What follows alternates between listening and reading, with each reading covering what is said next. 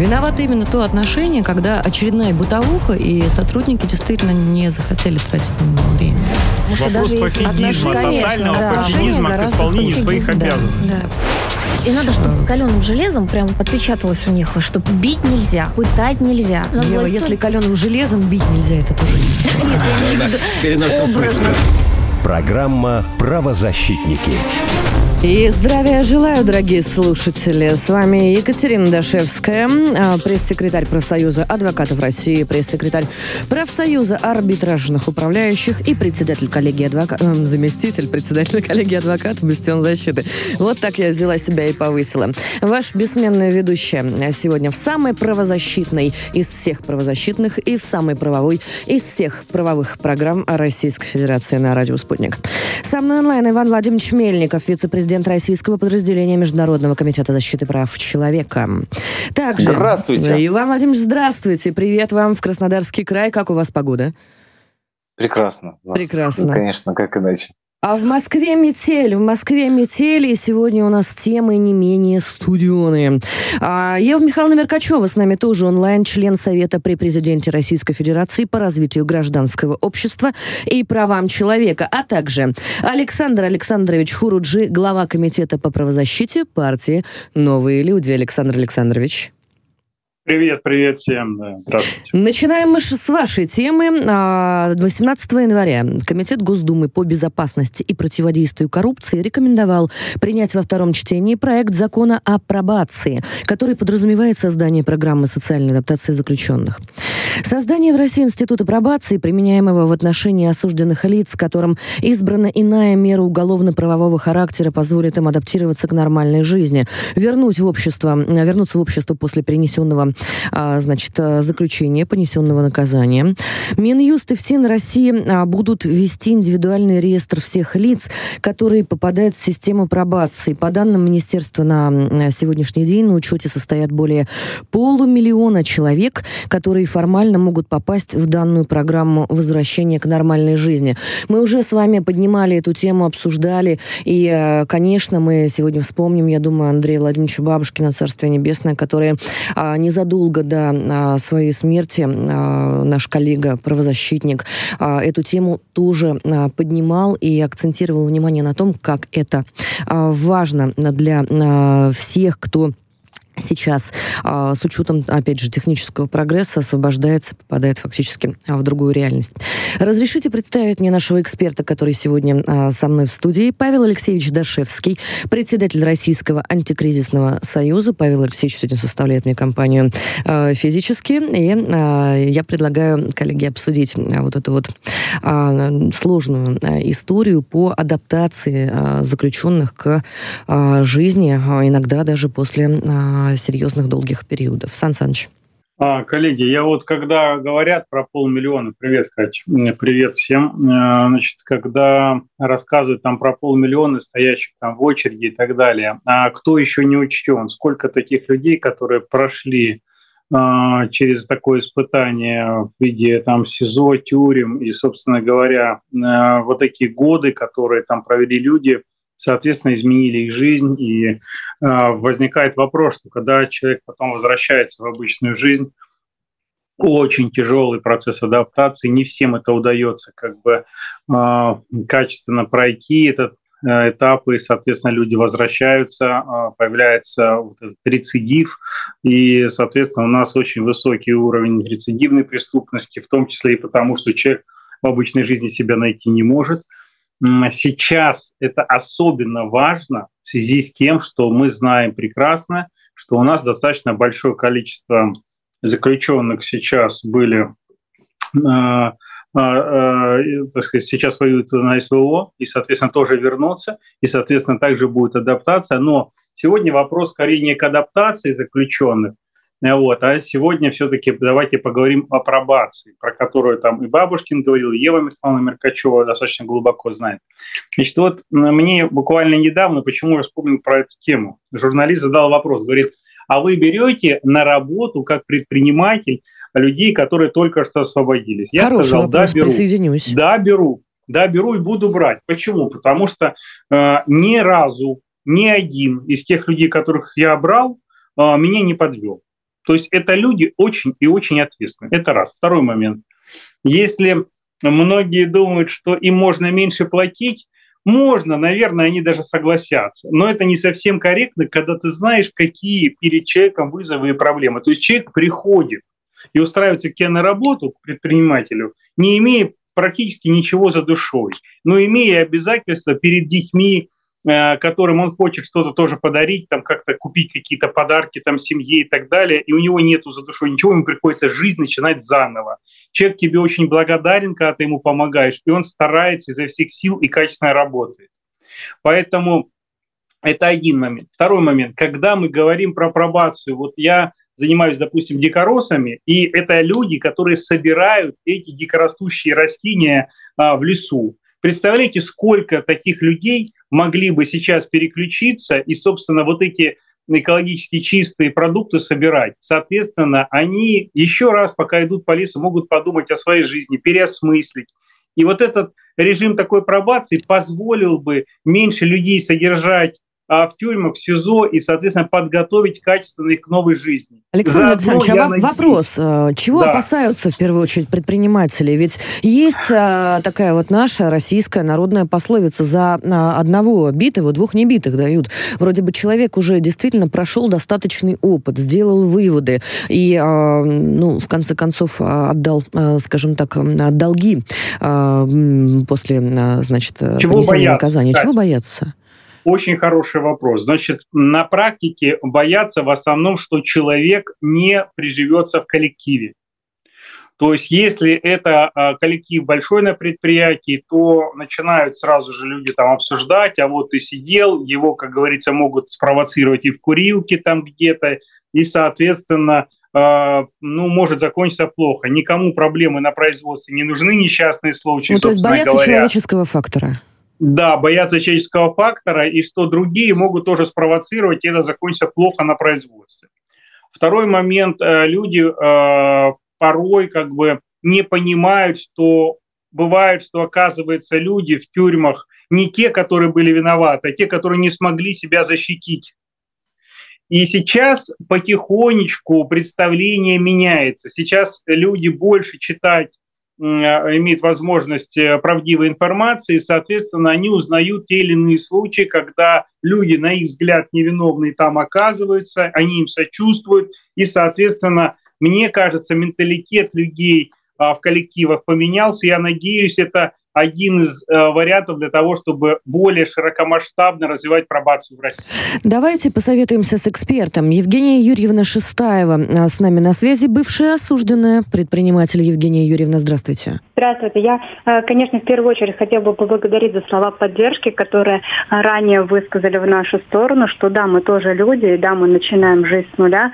И самое главное, чтобы к нам относились и дали возможность начать с чистого листа, но с добрыми намерениями, чтобы не было так, что они могут работать и за меньшую оплату, и за все. Мне крайне повезло, что я вышла, и меня а, поддержала не только моя семья, но и окружающие. И плюс, наверное, СМИ а, тоже сыграла а, существенную роль в том, что мое дело было освещено, и меня знали как личность.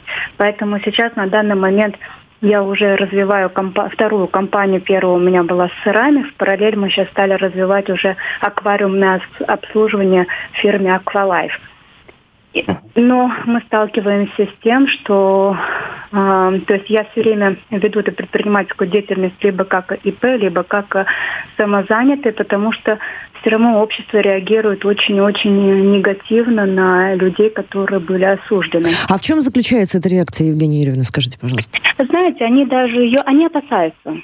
Они опасаются нас, они опасаются э, такое ощущение, что они как будто бы нас не понимают и смотрят на нас с осторожностью. То есть мое окружение, оно все знает. И новые мои знакомые, они все знают, но это все люди, которые когда-либо столкнулись либо лично, либо это было частью ее семьи, либо это их друзья. То есть кто непосредственно близко соприкоснулся с этой темой сам. И для него это тоже стало личной такой частью. То есть когда они знали, допустим, друга, которого посадили, и они знают, кто он. И у них у всех как бы есть своя история в этом, э, в этом. И тогда они принимают нас более нормально. Остальные, наверное, а, не задумываются просто о том, что происходит в уголовной системе, и начинают ее изучать, когда непосредственно сталкиваются. Но еще раз говорю, вот если бы не СМИ, если бы не было постоянно это освещение этой темы, мы, вышедшие из тюрем, не были, у нас не было вообще бы возможности социализироваться в обществе. Скажите, пожалуйста, а судимость снята у вас сейчас на сегодняшний Нет, день? конечно. Нет, конечно. А как вы считаете, вот если бы судимость у вас была снята официально, у вас э, как, как, какие-то правовые, например, последствия изменились бы вообще в жизни? Вот как вы считаете? Или нет? Или Я... это все равно как пятно преследовало бы вас, э, ну, и будет преследовать, как вы считаете, всю, всю вашу жизнь? Я сейчас вам могу сказать, что у меня, во-первых, срок закончился совсем недавно, в октябре 22 mm. года всего.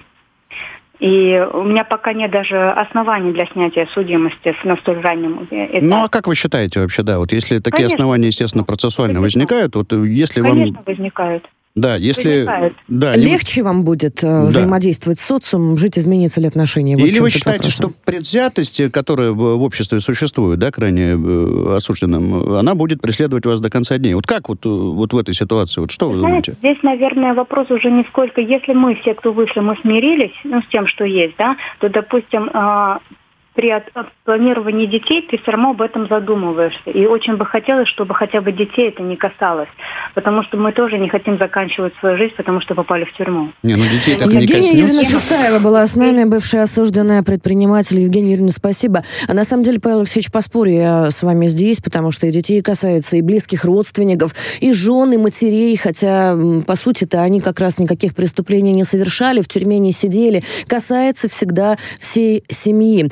Вопрос, э, конечно, сложный, вопрос долгий. Очень хочется, хочется, чтобы эта инициатива была настроена правильно и правильно работала. И, конечно, э, когда человек расплатился за э, все содеянное, а иногда и не содеянное, а иногда и не все, не преследовала его такая карма до конца дней его.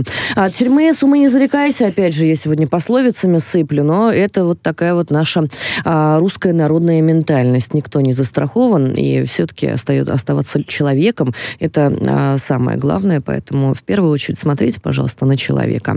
Вернемся к этой теме обязательно. Пока что переходим к следующей. У нас их сегодня много.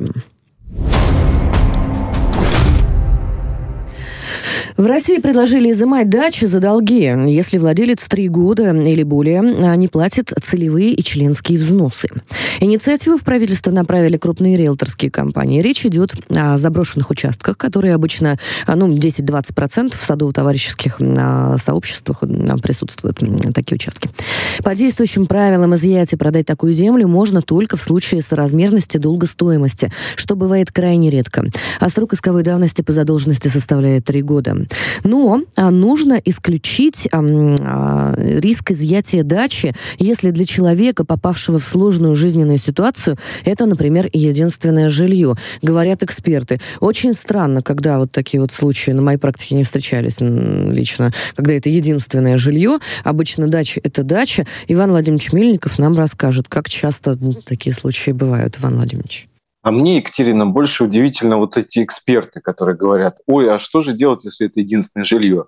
А вы, товарищи, Конституцию почитайте для начала и право на частную собственность. Обратите на это внимание. Значит, понятно, что есть лоббисты среди риэлторов, которым интересно бы вот это вот почистить, попродавать за копеечки э, дачи на Рублевке – значит, поджимать там где-нибудь. Да, не только на Рублевке. Ну, ну, не только, да, на Рублевке, сто процентов. Но вот как самое интересное, понимаете? Это понятно. Но, на мой взгляд, инициатива плохая сама по себе. Э, значит, видно, что она, так сказать, материально направлена против граждан. Э, давайте так объективно. Вот эти членские взносы 500 рублей, э, значит, там в месяц, где-то 300 рублей, 200 рублей в месяц. Ребята, за три года накопится там, ну, несколько тысяч рублей. И что вы собираетесь? Эм, значит, за несколько тысяч рублей забирать у людей участки. Э, опять же, вот какая-то вот такая... Ну, какая знаете, удобная система получается. Очень, То есть вы, Иван Владимирович, считаете, что здесь работает как раз некое риэлторское лобби, которое под эгидой вот этого визуального эстетического очищения а, от заброшек а, хороших вкусных территорий планирует их продавать? Да, сто процентов. Других вариантов нет. А вот мне интересно, кстати, у Павла узнать. Павел, а что вы думаете по этому поводу? Павел Алексеевич, правда же. Иван, а вы знаете, на самом деле э, закон э, и так, э, в общем-то, достаточно хорошо разрешает вот эти споры возникающие. Дело в том, что там-то вы понимаете, на что обращают внимание вот эти дачные товарищества, там, будем говорить так, риэлторы и все-все-все там интересанты, которые, в общем-то, лоббируют данные поправки, о том, что исковая давность в три года, да, она в данном случае, в общем-то, не позволяет вообще защищать права тех управляющих компаний, ну и в том числе и в ЖКХ, кстати, у нас тоже мы знаем, что достаточно большая, в общем-то, задолженность, и многие управляющие компании, как э, даже добросовестные бизнесмены, не могут вести бизнес, поскольку, э, им просто не платят за то, что они выполняют э, те или иные виды работ, понимаете? У нас в итоге управляющие компании постоянно банкротятся, постоянно там, э, в общем-то, как-то стараются через там пень-колоду, в общем-то, выполнять свои основные обязательства, там, и обязанности по расчистке дворов и так далее, и так далее. То есть денег не хватает постоянно. Что делать в этом случае, если э, проблем неплатежеспособности возникает? И вроде как забанкротить э, и добиться, в общем-то, в общем-то, возмещения всех э, этих данных расходов, да, которые несет управляющая компания гражданина, невозможно, да, поскольку, поскольку там это, пока наберется там долг в 500 тысяч рублей, э, это сколько пройдет, там, лет 5-7, там, сколько? И Можно ничего, я поправлю? Да, ничего не коллеги, я Сейчас, как... одну, одну секунду, Александр, я просто приведу пример, я постараюсь сейчас коротенько. По, по Крыму у нас была такая ситуация, когда э, владельцы, э, граждане иностранного государства уже там передали э, все права на, на эту землю ну, в, в наследственном деле, там, или там, грубо говоря, в, там, по договорам дарения, там, и, и в Балаклаве не могут ничего построить, поскольку, поскольку там куски земли вокруг э, места, где должна быть застройка, да, им владеют тысячи человек там неустановленных, понимаете? И как вот быть в этом, в этом случае? То есть, соответственно, прецеденты нужно создавать все равно судебные. Александр Коллеги, можно дополню? Значит, во-первых, на, э, набегает там значительно больше э, сейчас во многих дачных, э, как говорится, и некоммерческих партнерствах взносы, то, что мы говорим членские, вовсе не 200-300 рублей, как Иван сказал. Может быть, конечно, где-то такие остались, но это и 30 тысяч там в месяц, разные бывают поселки. И поверьте, мне как председатель управления, я председатель правления некоммерческого партнерства и знаю это не понаслышке. Когда люди бросают участки 5 лет, не обслуживают. В результате из этого участка там живут лисы, всякие собаки, так, э, то есть там ну, полный беспредел творится на таких заброшках, как вы говорите. Человек живет в трех замках во Франции, ему плевать на эту недвижимость, и, соответственно, с ним сделать ничего невозможно, он не является в суд. Поэтому есть и другая сторона из-за которой, собственно, такие законопроекты Александр Александрович, а вот вы тут оказались как раз тем самым да. один из интересантов, да? Вот, нет, кстати, я, руководитель... я, я, честно говоря, нет, его фамилии там нет. Благодаря тебе узнал про такой закон. Спасибо, что ты мне его поднял вопрос. Я, честно говоря, даже не знал, что так можно было. Мы подаем в суд, взыскиваем деньги за три года, вот эти максимум, и потом с трудом через пристав взыскиваем, получаем. А, а трава, которая выше головы, как говорится, людям мешает и разносит всякую амброзию, как росла, так и растет. Ну, более так того, вы... очень, очень, э, кстати, часто на такие территории забредают, как Сан Саныч правильно сказал, и бездомные собаки организуют там какие-то опасные стаи, и забредают э, дети и подростки. Вот это заканчивается обычно очень нехорошо. Да и бездомные люди Слушай, там бывают тоже. Бывают. Слушайте, у нас огромная страна, у нас везде огромное количество и бездомных собак, и людей, и знаете, если мы все позакрываем, так сказать, и поотбираем, это меньше от этого людей не станет. Иван Владимирович, хорошо, тогда обратный вопрос. Да. Обратный вопрос, потому что я немножко дополню эту ситуацию. А, есть, вот раз вы Рублево-Успенское шоссе, Новорижское вспомнили, вообще Подмосковье, да, есть такой термин, он называется «золотые огурцы». Это те вот наследники, которые не собираются приводить такие участки в порядок, они достались там от дедушек, бабушек, еще что-то. Вокруг таких участков застраивается а, жилая зона, жилой сектор тех людей, которые а, совершенно спокойно ведут там свой размеренный определенный образ жизни, потихонечку обустраивают. А потом является вот такой персонаж и говорит, а я хочу за этот участок, за эти три квадратных метра, там, миллион миллионов, иначе вот ничего со мной не сделаете, ахаха. Разные ситуации бывают. Скажите, пожалуйста, у вас есть а, в вашем представлении какая-то модель альтернативного выхода из таких ситуаций? Право на частную собственность закреплено в Конституции. Поэтому я обращаю ваше внимание, что имеет право хотеть миллион миллионов, сколько угодно, столько и должен человек иметь право хотеть. У нас государство должно быть нацелено именно на человека, да, то есть с ним надо договариваться, научиться. Я вам хочу сказать, что в большинстве своем люди, которые, ну, если порядочные строительные компании, они научились договариваться с такими людьми, да, готовы переплатить где-то что-то. Ну, там не настолько много, э, сколько стоят эти проекты на самом деле. Вот. Это, знаете, как говорится, да, скупой зачастую тут вот э, пытается как-то там, ну, вот, понятно, уменьшить эти, эти расходы, там, отжать как-то незаконно там тот или иной объект. Но это вот э, сложная история. Другой вопрос, вот про что мы говорили, да, по поводу, э, собственно, приведения таких участков в порядок. Вот, на мой взгляд, за это, конечно, нужно, э, существуют механизмы, есть штрафы соответствующие, да, государство у нас, ну, в общем, э, надо людей штрафовать, надо э, взыскивать с них, да, значит, самим приводить участок вот этим вот э, дачным кооперативам, да, руководству э, непосредственно соответствующих СНТ. Иван, там, туда не имеешь права зайти на этот участок. Сейчас, ну да, да, не да. имеешь права зайти на чужой участок. Да. Как зайти, а... как привести в порядок? Александр, по земле, вот кстати, я еще раз да. говорю, Прошу прощения, да, Иван, да прям, прям, прям один да, момент, да, говорю. тут ремарка небольшая, да. У нас, что касается земли, вот как раз, которая выдается в аренду под те или иные цели, то с ними, конечно, проще. Вот сельхозугодие, помните, набирали там 10 лет назад там больших огромных количествах гектарами там, и, соответственно, если они там не, не, не используются, не эксплуатируются так, как э, предусмотрено договором, соответственно, они изымаются просто и все, в, опять же, в доход государства, и договор аренды этот расторгается. А вот здесь вот с частной собственностью как раз возникают споры. И мы начали как раз э, говорить о том, что э, и СВО в том числе, да, то есть произвело именно то, э, так скажем, воздействие, да, на умы, э, которые, в общем-то, у нас чем это сейчас мотивирует? Тем, что надо, необходимо, в общем-то, пересматривать закон там о иноагентах, необходимо, в общем-то, вводить постоянное временное резидентство и так далее. Вот как раз вот к этому, то есть вот как вы смотрите именно здесь, вот на применение, вот любопытно, да, именно этой меры, да, в отношении лиц, которые э, в настоящее время не являются, ну, будем говорить так, находятся на сегодняшний день под э, непосредственно влиянием других государств, проживая там более там, года, двух там, и так далее. Что делать с имуществом брошенным, да, которые, в общем-то, э, брошено, скажем, и хорошие объекты недвижимости, действительно дорогие, элитные. Вот э, здесь на Причистинской набережной, знаете, вот мне рассказывали анекдот, что там из э, восьми квартир, там всего вот в подъезде восемь квартир, из них шесть просто не платят управляющим компаниям, а там квартиры стоят, на, на секундочку, там по 100, э, тире, там, сумасшедшие деньги просто. Абсолютно не хочу радиослушателей. Здесь да, встает вопрос частной собственности, который никогда не вернется собственник. И это тоже вопрос немаловажный. Вернется. Нам, вернется, пишут, нам пишут сейчас слушатели, интересно спрашивают, а может продавать участки золотых огурцов по рыночной цене? Не, часть на долги и часть огурцу. Спасибо за мем, Екатерина.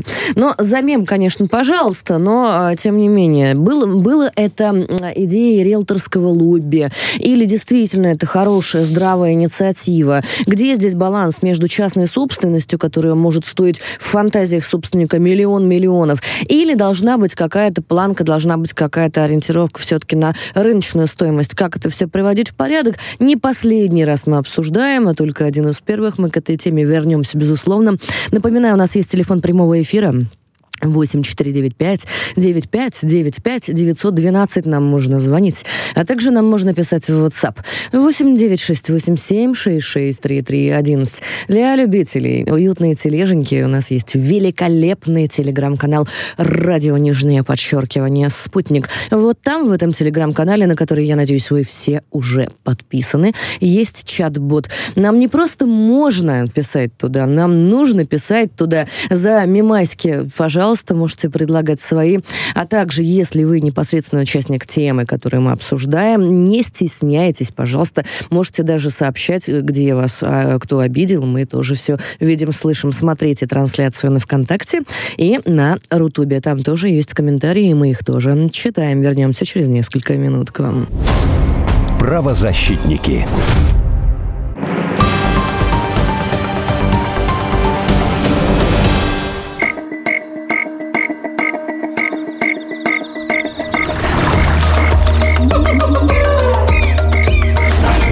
Живая природа Эдгардом Запашным.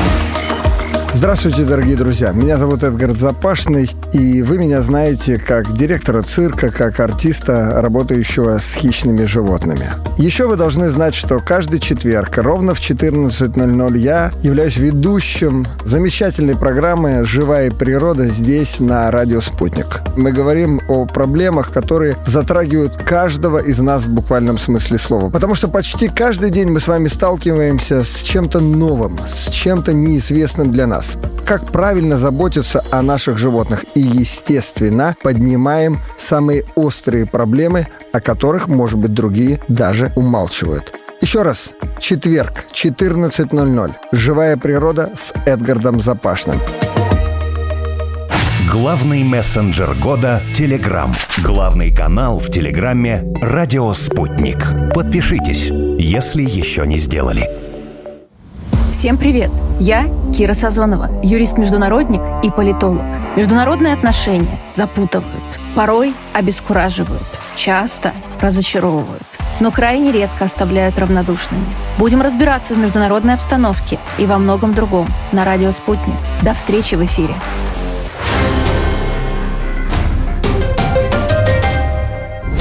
Виновато именно то отношение, когда очередная бытовуха, и сотрудники действительно не захотели тратить на него время. Вопрос пофигизма, тотального да. пофигизма к исполнению своих да, обязанностей. да. И надо, чтобы каленым железом прям отпечаталось у них, что бить нельзя, пытать нельзя. Надо Ева, власть- если каленым железом бить нельзя, это тоже не Нет, я имею в виду. Программа «Правозащитники». И снова с вами правозащитники в студии Екатерина Дашевская и Павел Дашевский. А с нами на связи онлайн Иван Мельников, Ева Меркачева и Александр Хуруджи. Сложная тема сейчас будет. Вы знаете, я когда сталкиваюсь с подобными вопросами, ну вот я для себя лично, как консерватор и зануда, все-таки выработала ориентиры, и муж не даст соврать мне. Мы обсуждали с утра эту тему. Для меня а, мужчина характеризуется несколькими критериями важными, да и человек вообще тоже. Любовью к родине, любовью к жене, любовью к детям и любовью к матери. Вот это для меня первоочередное. А наши а, редакторы, которые работали над этой темой несколько дней последних, назвали ее «9 лет рабства». И я вам вкратце опишу историю. Ну, конечно же, а, мы сегодня послушаем некоторых участников. А, Сразу оговорюсь второй стороне, второму участнику этой темы. Я звонила перед эфиром, не дозвонилась и предложила выйти в эфир и предложила прислать свою позицию. Михаил, так зовут э, вторую сторону, воздержался от комментариев, в эфир не пошел, к сожалению, хотя мне было бы любопытно послушать, если честно. А, Катерина, а, это героиня нашего сегодняшнего сюжета, познакомилась с Михаилом в 2012 году. На первом свидании Михаил обмолвился, что если она подстрижет волосы, то ему это очень не понравится. Тогда Катя и предположить не могла, во что превратится ее жизнь через каких-то пару лет. Пара поженилась в октябре 2012 года, и через несколько месяцев начались унижения и побои. Девять лет никто вокруг не подозревал о том, какой леденящий душу ужас испытывала молодая женщина. Ни родные, ни друзья, ни тем более простые знакомые. Уйти Катя с детьми смогли только в конце 2021 года, после визита родителей, которым о ситуации рассказали подросшие уже к этому моменту дети. Воспитание, в кавычках, а, Кате не позволяло выносить ссор из избы. А, Зададим вопрос, конечно, почему так получилось, почему 9 а, лет. Екатерина Шуравина с нами на связи и Александра Марова, правозащитник и защитник интересов а, Екатерины Шуравиной. Здравствуйте. Здравствуйте. Екатерина, расскажите, пожалуйста, вкратце вашу историю, вот так, как вы а, рассказывали ее нам. Здравствуйте еще раз. Э, Могу сказать только то, что э, вся моя история со стороны может показаться удивительной.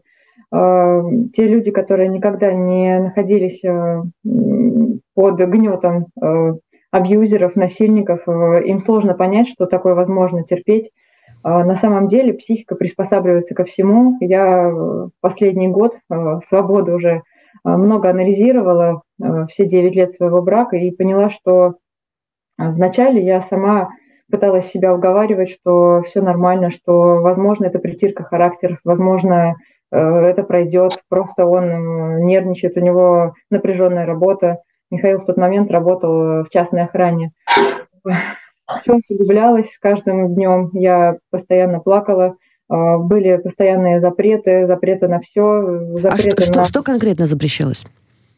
Э, запрещалось э, еда под предлогом заботы обо мне запрещалось, э, ты должна есть это, ты не должна есть это. Дети, борщ положена была ложка сметаны, борщ был вылит в раковину, потому что дети не должны быть жирными, сметану есть нельзя. Ну, то есть доходило до абсурда. А, соответственно, какие-то такие вещи вызывали у него такую волну гнева, что сначала это был бесконечный диалог, не диалог, монолог, а, он запугивал, унижал, а затем все это переходило к рукоприкладству. Было очень тяжело все это воспринимать. Я понимала, что если я расскажу это кому-то из своих родных, то э, ну, как бы очевидно, психика мне подсказывала, что я не смогу сохранить этот брак – а, у меня была четкая установка изначально, что семья должна быть одна на всю жизнь, я должна сохранить, я должна приложить все усилия. Соответственно, мне казалось, что если сейчас кто-то со стороны узнает об этих кошмарах, то, естественно, наш брак развалится, и а вдруг они не знают полной картины, а вдруг э, я тоже что-то делаю не Екатерина, так. Екатерина, а коммуникация какая-то была вам запрещена с родными, с друзьями? Э, если звонки происходили, когда рядом находился Михаил, соответственно, он э, стоял рядом, подслушивал все звонки и говорил, давай уже заканчивай, давай уже клади трубку, все, хватит ерундой страдать. Соответственно, звонки при нем почти отсутствовали. Я созванивалась в тайне с сестрой, с родителями, чтобы не раздражать его лишний раз, потому что каждый раз он гневался. Зачем ты говоришь с родителями? Зачем ты звонишь маме? Зачем тебе она звонит? Зачем тебе это? И от запретов все переходило уже к физическому насилию. Я вспоминаю с ужасом э, те разы, когда он бил меня. Это казалось, что должно быть какое-то разумное объяснение, потому что ну, у любого здравого человека есть э, логика, что если что-то происходит плохое, значит, должно было к этому предшествовать какое-то, соответственно, действие я поняла, что никакого действия не предшествовало, просто он так на меня выплескивал свои нервы. Скажите, а, скажите, пожалуйста, а вот а, вы рассказывали про эпизод, когда а, некое воспитание осуществлялось, многочасовой монолог. А, а в каком положении вы находились, когда вот так вас воспитывали? Михаилу нравилось, чтобы человек, с которым он разговаривает, чувствовал себя униженным. Он э, ставил меня на колени перед ним я стояла на коленях, а он меня воспитывал. А он, э, да, скажи, пожалуйста, а он как-то объяснял это, может быть, там, э, там, не знаю, там, какими-то примерами из детства, может быть, там, какими-то опытами, может быть, он там, ну, я не знаю, какая-то травма у него была, там, ну, как-то... Ну, да, он или его родные. Не может же человек Хоть там... Какие-то аргументы-то были? Просто такие... А может быть, он книгу «Домострой» приводил в пример, что Слушай, нужно ну, женщине ну, быть хоть что, Ну, как вариант, хоть хотя бы вот «Домострой», да, там, да. тот же самый, да. Он был фанатом э, кавказского вообще образа жизни. Ну, так не живут даже на Кавказе. Не живут. Ну, мужчина да. заходит в комнату, все женщины встают, ты должна уважать, ты должна молчать, ты должна делать то, что я говорю, мнение в семье одно, у тебя не должно быть своего мнения. Ну, не палкой а, же. Он, конечно, он вспоминал постоянно, что его в детстве била нещадно его мать, брала его за волосы и била об стол за четверку за оценки. А впоследствии он просто ненавидел свою мать, он проклинал ее, при мне он желал ей смерти. А отец есть у него вообще? Был отец у него в семье? Они развелись, когда ему был год, э, и он не видел отца с самого детства. Соответственно, отец его умер в 2018 году, и у него был отчим. Отчим, по его словам, был очень жестоким. Как я поняла из разговоров, отчим просто хотел воспитать его, но, видимо, воспринималось это все, что на пару с мамой, Екатерина, можно а я от вас услышу тот эпизод, э, который вы мне уже рассказывали про лесополосу? Конечно, конечно. Э, так как он э, предпочитал без свидетелей обходиться, э, любые телесные повреждения он наносил таким образом, чтобы не было видно. Ну и, соответственно, несколько раз такое происходило. Одно событие мне запомнилось. Мы ездили к его родственникам в Нижний Новгород, к его двоюродным братьям, и возвращались. Его сильно разозлило то, что я долго прощалась с женой его брата, как бы очень дружно, мы с ними общались, э, очень хорошие отношения были. Но его раздражало, ему хотелось, чтобы побыстрее я уехала, потому что не нравилось то, что у меня есть какая-то вообще поддержка. И мы ехали в машине обратно. Началось э, просто дикий крик начался, он кричал, сорвал голос, он начал бить меня, я сидела рядом на переднем сиденье, начал бить меня в голову, в колени, в локти, в плечо, э, кричал на меня, что оскорблял меня, дети сзади А сидели. де- дети, дети рыдали. были с вами при этом? Да, дети сидели сзади в детских креслах, мы ехали по трассе, он орал, э, и в итоге дети от страха уже уснули, э, от этих слез. Он свернул в лесополосу, э, долго искал место уединенное, как нарочно навстречу ехали какие-то грузовики, и в итоге заехал глубоко-глубоко в лес, заставил меня выйти из машины, заставил уйти в лес, там поставил меня также на колени, кричал на меня, достал нож, угрожал мне, и, э, сказал, что такое поведение он больше не может терпеть. При этом я не понимала никогда, какое поведение он имеет в виду, потому что ничего вообще, что нормального человека даже может вывести из себя. То есть я не угрожал убийством?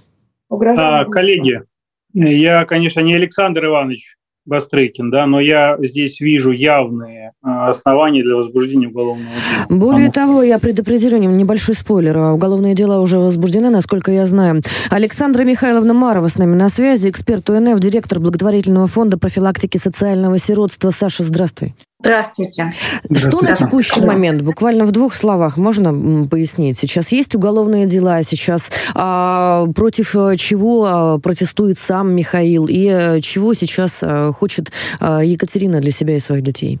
Ну, у нас ситуация очень такая сейчас интересная. У нас, э, да, сразу про самое главное, да, что уголовное дело действительно возбуждено. А, Катя и ее дочки признаны потерпевшими по данному уголовному делу. В настоящее время Михаил уклоняется от предъявления ему обвинения. Уже который месяц он просто ну, в буквальном смысле бегает от следователей. То у него больничный, то у него еще раз больничный, то больничный у адвоката. В общем, все это продолжается до бесконечности. Ну, в настоящее время обсуждается избрание ему меры пресечения, и, возможно, уже не такое, как ранее.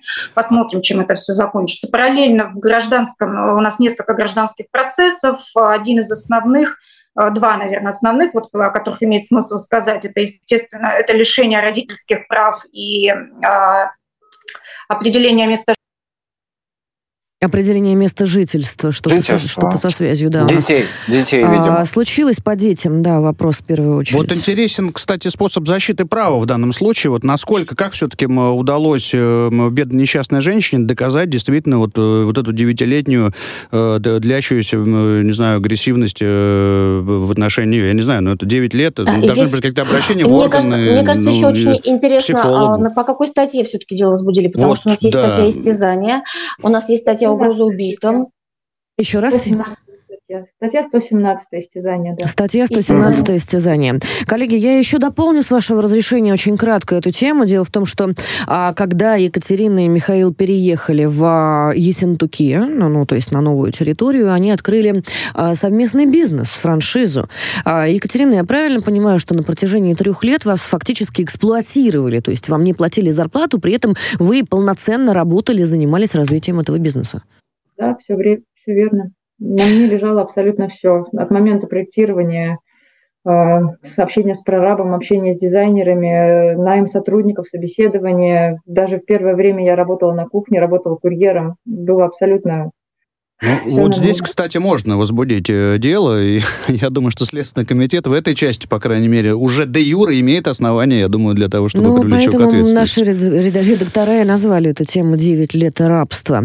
А, кошмар Хочется вообще. сказать большое спасибо а, Александре Маровой, а, директору благотворительного фонда профилактики социального сиротства. Мы с Александрой достаточно много видим таких ситуаций, и то действие, которое фонд при- при- принимает, то участие, которое фонд принимает в судьбах женщин, оказавшихся, оказавшихся в столь сложных жизненных обстоятельствах, конечно, заслуживает высочайшей оценки, высочайшего уважения. А Екатерине от нас очень хочется а, пожелать а, сил а, моральных, Да, а, правда. содей- содействия максимального закона. Очень жаль, конечно, что Михаил не высказал свою точку зрения, не пошел в эфир. Не знаю, вот, может быть, сказать нечего в такой ситуации. Ну, что ж, а, мы будем поддерживать а, внимание к этой теме. Мы в любом случае не оставим ее до результата. А, Хочется надеяться на правоохранительные органы, потому что, ну, вы знаете, конечно, разные ситуации в жизни бывают. Но, на мой взгляд, ни один Ни один, повторюсь, человек не имеет права ставить другого на колени. А мы переходим к следующей теме, а к этой еще вернемся. Спикер Госдумы Вячеслав Володин на заседании Нижней Палаты парламента получил, поручил профильным комитетам внести предложение о возможном запрете вейпов из-за их растущей популярности среди несовершеннолетних. Полностью запретить вейпы и электронные сигареты предложила фракция ЛДПР и внесла соответствующий законопроект. Эту инициативу поддержал глава МВД Владимир Колокольцев. А давайте а, послушаем а, мнение коллег, что мы думаем про вейпы, да. коллеги. Да, давайте я тогда, может быть, скажу. На самом деле а, здесь а, две важных, мне кажется, есть позиции. А, позиция первая. Одно дело, когда мы запрещаем это для несовершеннолетних, когда мы запрещаем торговлю, запрещаем детям, естественно, все это употреблять и пытаемся как-то контролировать это выполнение. В частности, например, если кто-то замечает курящего ребенка, то в дальнейшем, возможно, а, может привлечь его родителей к административной ответственности, например, поскольку они отвечают за его жизнь, за его здоровье. А тем самым мы, во-первых, а, заставим родителей все-таки э, быть вовлеченными в жизнь их ребенка и знать, что он делает в свободное время, э, курит он, не курит. А, и вторая история, когда предлагается запретить абсолютно для всех. А тут нам как бы тоже не впасть в совершенно какое-то дикое состояние, потому что, наверное, на сегодняшний день запретить все электронные сигареты и для взрослого населения в частности, это, а, ну, во-первых, к этому обществу будет, наверное, не готово. А, объясню почему. Потому что а, у нас очень долго обсуждался запрет на обычные сигареты. И мы, я помню, далеко шагнули вперед, когда запретили курение в общественных местах. И что благое дело, и это замечательно. Наконец, семьи с детьми могут ходить в рестораны, там не накурено, они могут посещать другие публичные места, там тоже запрещено курить. А, но это одна, повторюсь, история. Вторая история, когда это делается повсеместно, и у нас, наверное, во всем мире есть только несколько государств, которые запретили в целом курение. Причем не только обычных сигарет, но и электронных, вот э, новомодных вейпов. А, среди этих стран есть такая чудесная страна Бутан а, э, пойти по, по следам Бутана, ну, наверное, когда-то в будущем было бы здорово. Ну, таким образом нам скажут, давайте запретим и алкоголь, да, и там и что-то еще. Ну, то есть это вот такая серьезная была бы программа по оздоровлению населения. И вот мне кажется, в принципе, нужно идти не от запретов, что касается взрослых, а от разъяснений. А я, в частности, ни разу нигде не читала, в принципе, чем вредны вейпы. Я не видела каких-то исследований наших научных институтов, которые бы рассказывали об этом, которые бы говорили, что вот они а, провели эксперименты, что они там, не знаю, там а, набрали испытуемых и так далее. Ничего подобного, насколько я понимаю, на территории России не проводилось. Это очень большой пробел. И нам предлагается каждый раз просто что-то запретить без а, запретить нам каждый раз предлагается что-то запретить без объяснения причин. А надо разговаривать с людьми. И вот в этом, мне кажется, большая ошибка, в, тем, в том числе наших э, спикеров Госдумы, которые а, разговаривают с, а, со взрослыми людьми, с гражданами их страны, как с малыми детьми.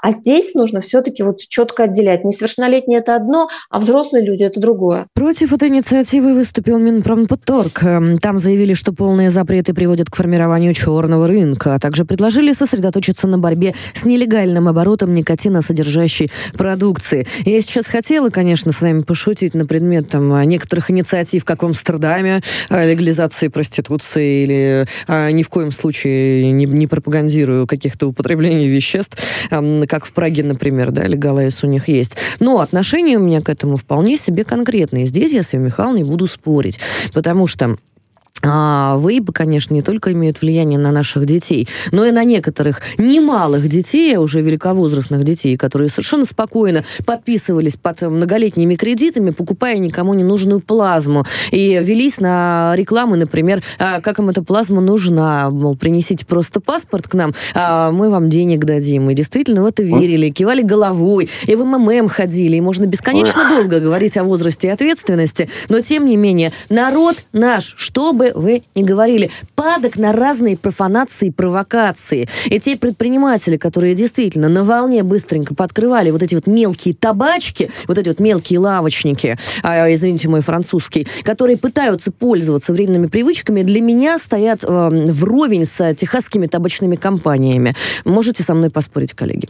Как можно добавлю? Очень важный момент, коллеги. Я сейчас вот для того, чтобы разобраться в вопросе, даже книгу купил. А, дело в том, что э, в сетях везде распространяется идея, если раньше вот эти сигареты, вейпы, там все эти вещи были, да, сейчас новый дурман придумали, сейчас люди начали есть мухоморы какие-то, и, значит, я пытаюсь разобраться, что такое ну, микродозинг. Александр Александрович, та же самая история. Да, ну дослушайте, коллеги, дослушайте, и вы думаете, я шучу? Нет, они реально на полном Все серьезно травятся, значит, гейки, какие-то таблетки, значит, употребляют из мухоморов и называют это красивым словом микродозинг. Потом слово новое отпечатки появились, якобы и не запрещены. Соответственно, коллеги, адвокаты, э, депутаты, когда начали там обсуждать, я говорю, ребят, вы тогда не забудьте и про вот эти микродозинги, потому что, по крайней мере, раз это такие, там, некоторые говорят, медицински полезные, другие говорят, можно отравиться, по крайней мере, тогда это надо через аптеки продавать, потому что, ну что это такое, дети взяли, накупили этого микродозинга, и, соответственно, чем это закончится? Объяснить, что у тебя ребенок отравился какой-то таблеткой мухомора, ну, ну это 21 век, куда мы идем? Сейчас. Надо, это очень важный надо разбираться вопрос. С этим. Очень важный вопрос, который Саша поднял. На самом деле, в свое время, э, чтобы вы понимали, в 2007 э, или 2008 году Значит, э, я когда услышал и узнал о том, что появляются всякие разные легальные смеси, так как, ну, так сложились обстоятельства, что со многими я общался на тот момент там знакомыми, в том числе в правоохранительных органах, и они такие, слушай, у нас вот значит, легальные наркотики появляются. Я в то время был в молодежном парламенте при Госдуме с серьезными депутатами, вот, э, значит, я, в общем, на круглом столе, значит, поднял этот вопрос. Тогда, обратите ваше внимание, поднял вопрос тогда еще. Я говорю, а что, ну, представляете, вот сейчас вот э, легальные наркотики, надо что-то с этим делать, не просто там что-то. У меня были конкретные предложения, так, то есть так, я так, просил и... там знакомых там юристов, опросил, э, значит, э, сотрудников полиции, ну, милиции на тот момент. Иван Владимирович, можно покороче да. результат? Значит, да-да-да, послушайте. И у нас ничего никто не сделал.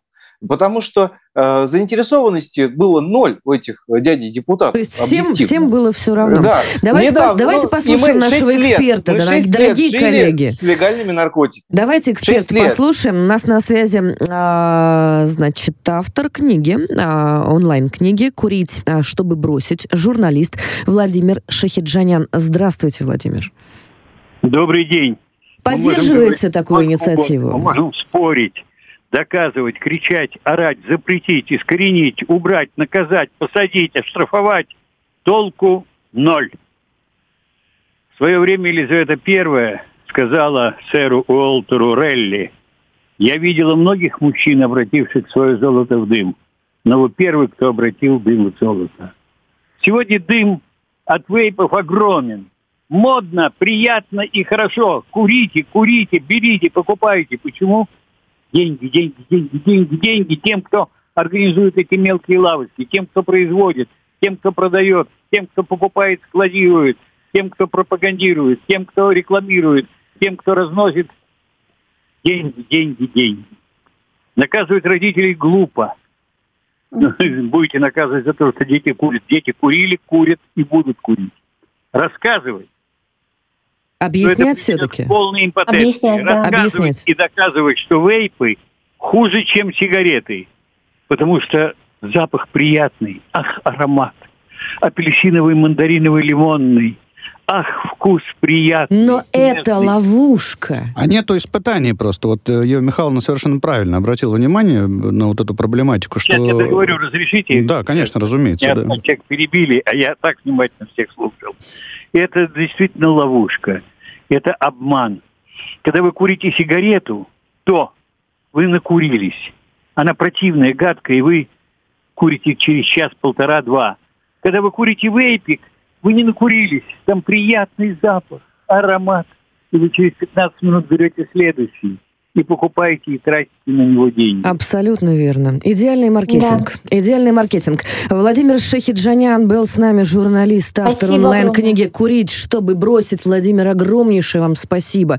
Хочется, спасибо. конечно, вразумить а, буквально каждого, буквально каждого. А, дорогие товарищи, вы же не знаете даже, что что наливают в эти вейпы. Это в первую очередь жидкость. А в какой стране это разливают? Вы ни разу не задавали себе вопрос, не пробовали? Вот этот вот, как э, сказал Владимир Шахиджанян, э, приятно пахнущий яд.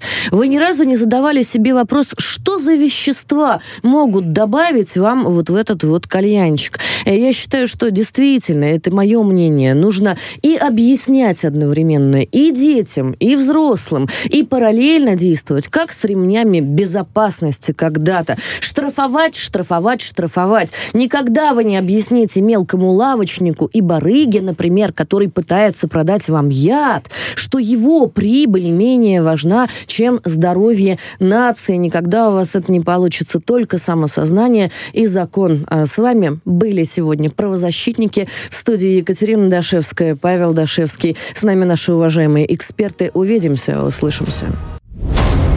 Правозащитники.